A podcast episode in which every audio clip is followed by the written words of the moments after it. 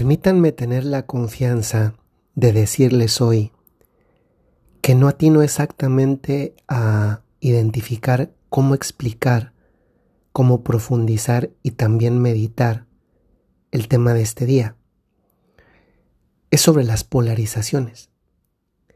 Recientemente he estado en México, en mi país.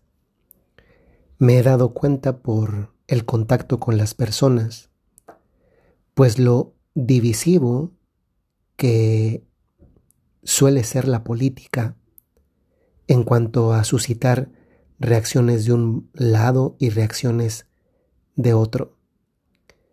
Esas divisiones quedan reflejadas no solamente al momento de votar, que, que sería el, el lugar y momento propicio para reflejar nuestras convicciones, en ese caso políticas, sino que se traslada al ámbito de la, de la comunicación a través de los medios y luego también se amplifica por las redes sociales en las que se ven cada vez más encuentros en los que las personas discuten. Discutir, en principio, pues es parte de, de las relaciones humanas, de las relaciones sociales.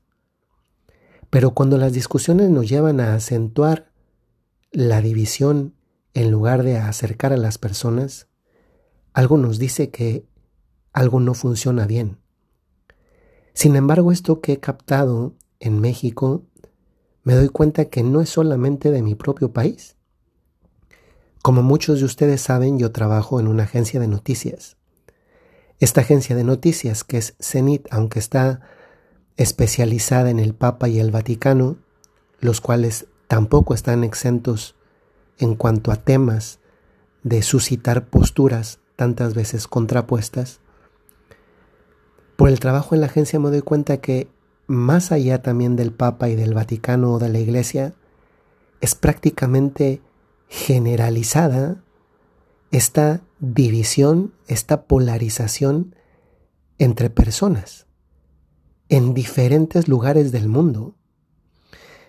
Eso me ha hecho pensar a un nivel más profundo cómo mm, cada uno de nosotros tiene convicciones profundas. Algunos tienen muchas y muy fuertemente arraigadas. Y otros tienen pocas y las van formando. A veces, cuando escuchamos una postura que no coincide con la nuestra, sentimos tantas veces amenazada nuestra convicción interior. Es bueno tener convicciones, pero no es bueno conflictuar a partir de mi convicción para cerrarme e ir a pelear con otro. Por favor, entiendan, entiéndanme que esto no es un regaño, es lo que menos querría. Estoy tratando de, de, de profundizar, ¿no? De hacer pensar, de, de apelar a, algo tan necesario hoy en día como es la paz y la convivencia, que no son modas humanas de este momento. Son dones que hay que pedir a Dios, pero que hay que trabajar para recibir también nosotros. No le puedo pedir a Dios el don de la paz para mí mismo o para mi comunidad si después no me comprometo con Dios a ser un artesano de la paz que le estoy pidiendo.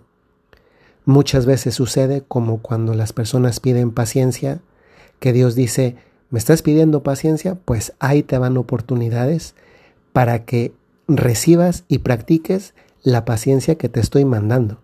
Pues con la paz puede pasar algo análogo.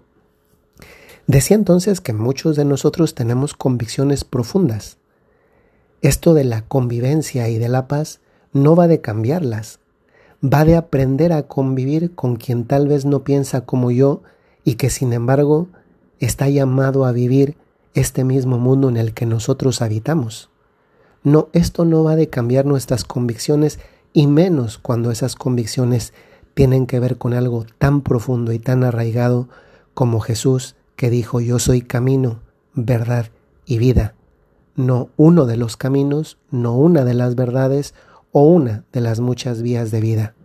No, se definió como el camino, como la verdad y como la vida.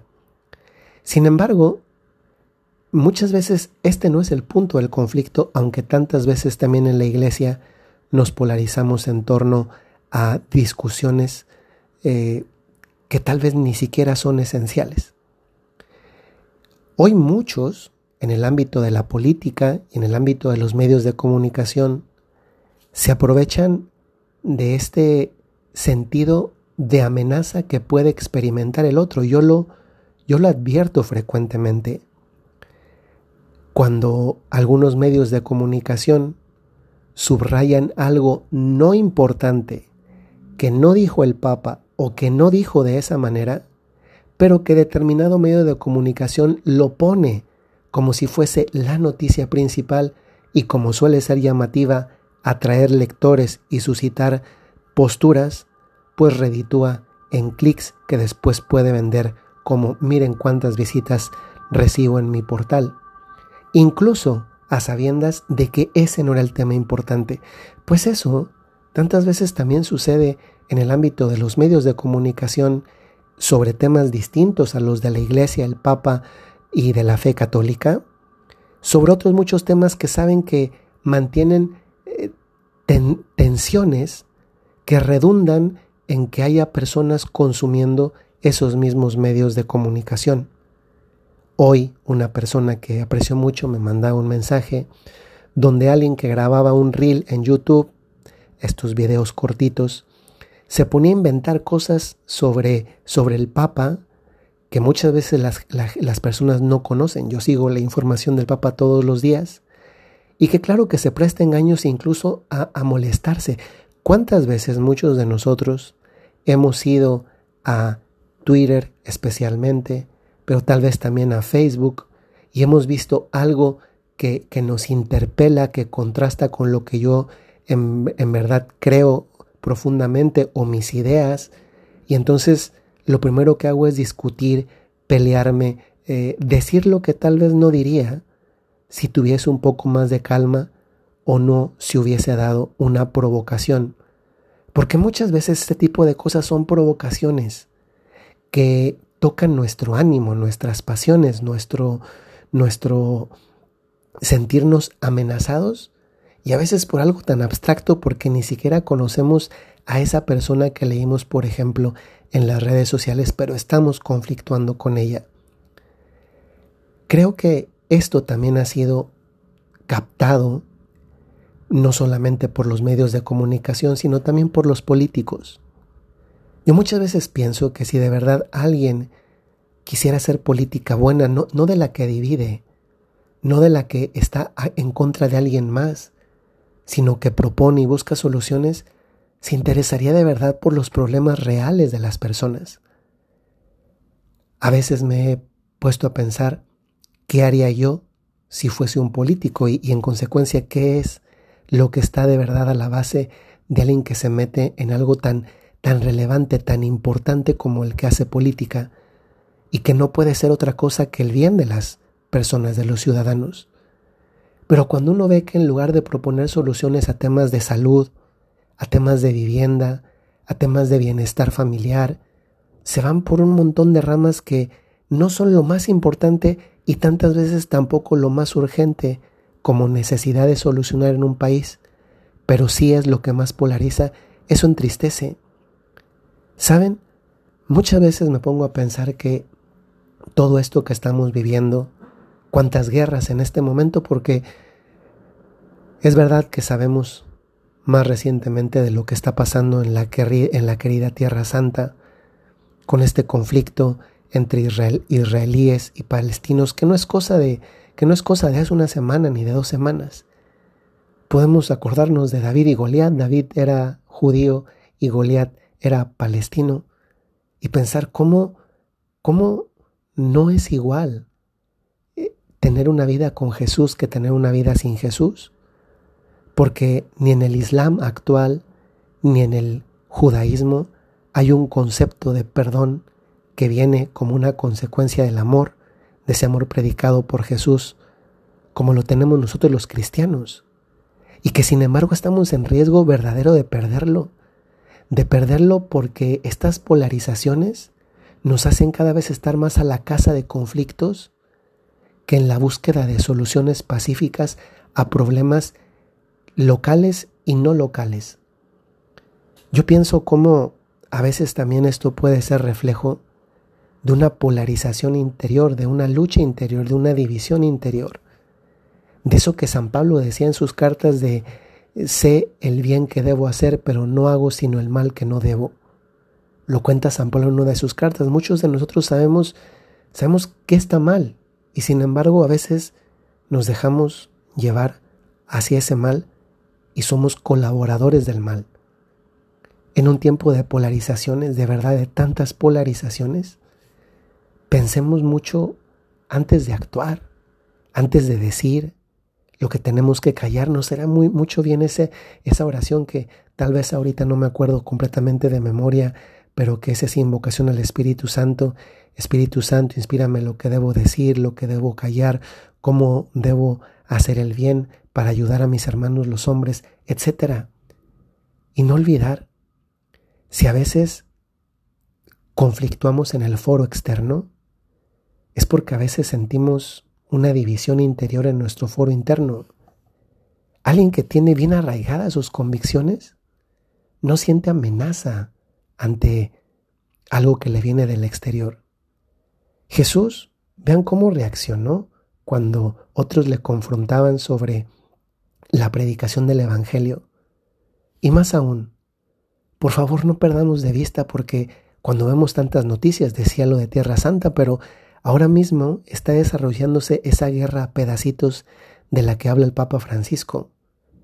Ucrania, que no deja de, seguir ahí el conflicto.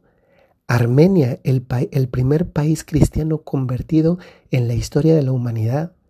Sudán, Omán, Yemen, el cuerno de África, tantos lugares en los que las personas sufren y lo más duro, que sufren inocentes. Hoy que grabo esto, hemos sabido de ese misil que cayó en un hospital donde había cuatro mil personas y que hasta el momento van más de 500 muertas. De entre esas cuatro mil, entre muchas más que están heridas. ¿Cuántas personas están sufriendo en este momento por polarizaciones? Me hace pensar que esos niños que están creyendo, creciendo perdón, con la muerte a los lados, ¿cómo van a sanar? ¿Cómo van a borrar de su cabeza esas escenas trágicas, sean israelíes o sean palestinos, sean ucranianos, rusos, sudaneses o del país que sean? ¿Cómo van a sanar? Porque muchas veces alguien que crece así, viendo cómo han matado a su papá, a su mamá, a sus hermanos, a su familia, cómo ha perdido su casa, lo único que alberga es la polarización del buscar cómo vengar eso que vivió. Y cuando además les falta Jesús, cómo perdonar y cómo pedirle perdonar cuando todavía no conoce a alguien que nos ha perdonado primero. En un tiempo en que guerras y polarizaciones de todo tipo parecen cambiar el mundo para mal, también nos hace bien recordar que mucha gente pequeña, en lugares pequeños, haciendo cosas pequeñas, podemos cambiar el mundo y cambiarlo para bien. Ojalá que hoy tú y yo, con cualquier acción pequeña de bien, nos convirtamos en artesanos de paz. Nos alejemos de aquello que divide porque luego el primer perjudicado somos nosotros mismos que, que perdemos la paz y no se vale que nadie nos la quite porque quitarnos la paz es quitarnos a Dios en nuestra vida porque el que pierde la paz pierde a Jesús y estoy seguro que ninguno de nosotros queremos perder a Dios en nuestra propia vida. Soy el Padre Jorge Enrique Mújica de los Padres Legionarios de Cristo y desde la ciudad de Roma les mando un saludo muy cordial y les invito a que nos tomemos en serio de verdad esto. Constructores de paz, artífices de paz, no polarizadores. Tal vez para algunos esto supondrá alejarse un poco de las noticias, de los medios de comunicación, de la política o también de las redes sociales. Cada uno sabrá a qué le invita a Dios, pero no dejemos de ser artesanos de paz porque es estar del lado de Jesús trabajando hombro a hombro para hacer este mundo concretamente en este momento de la historia un poquito más humano. Hasta luego.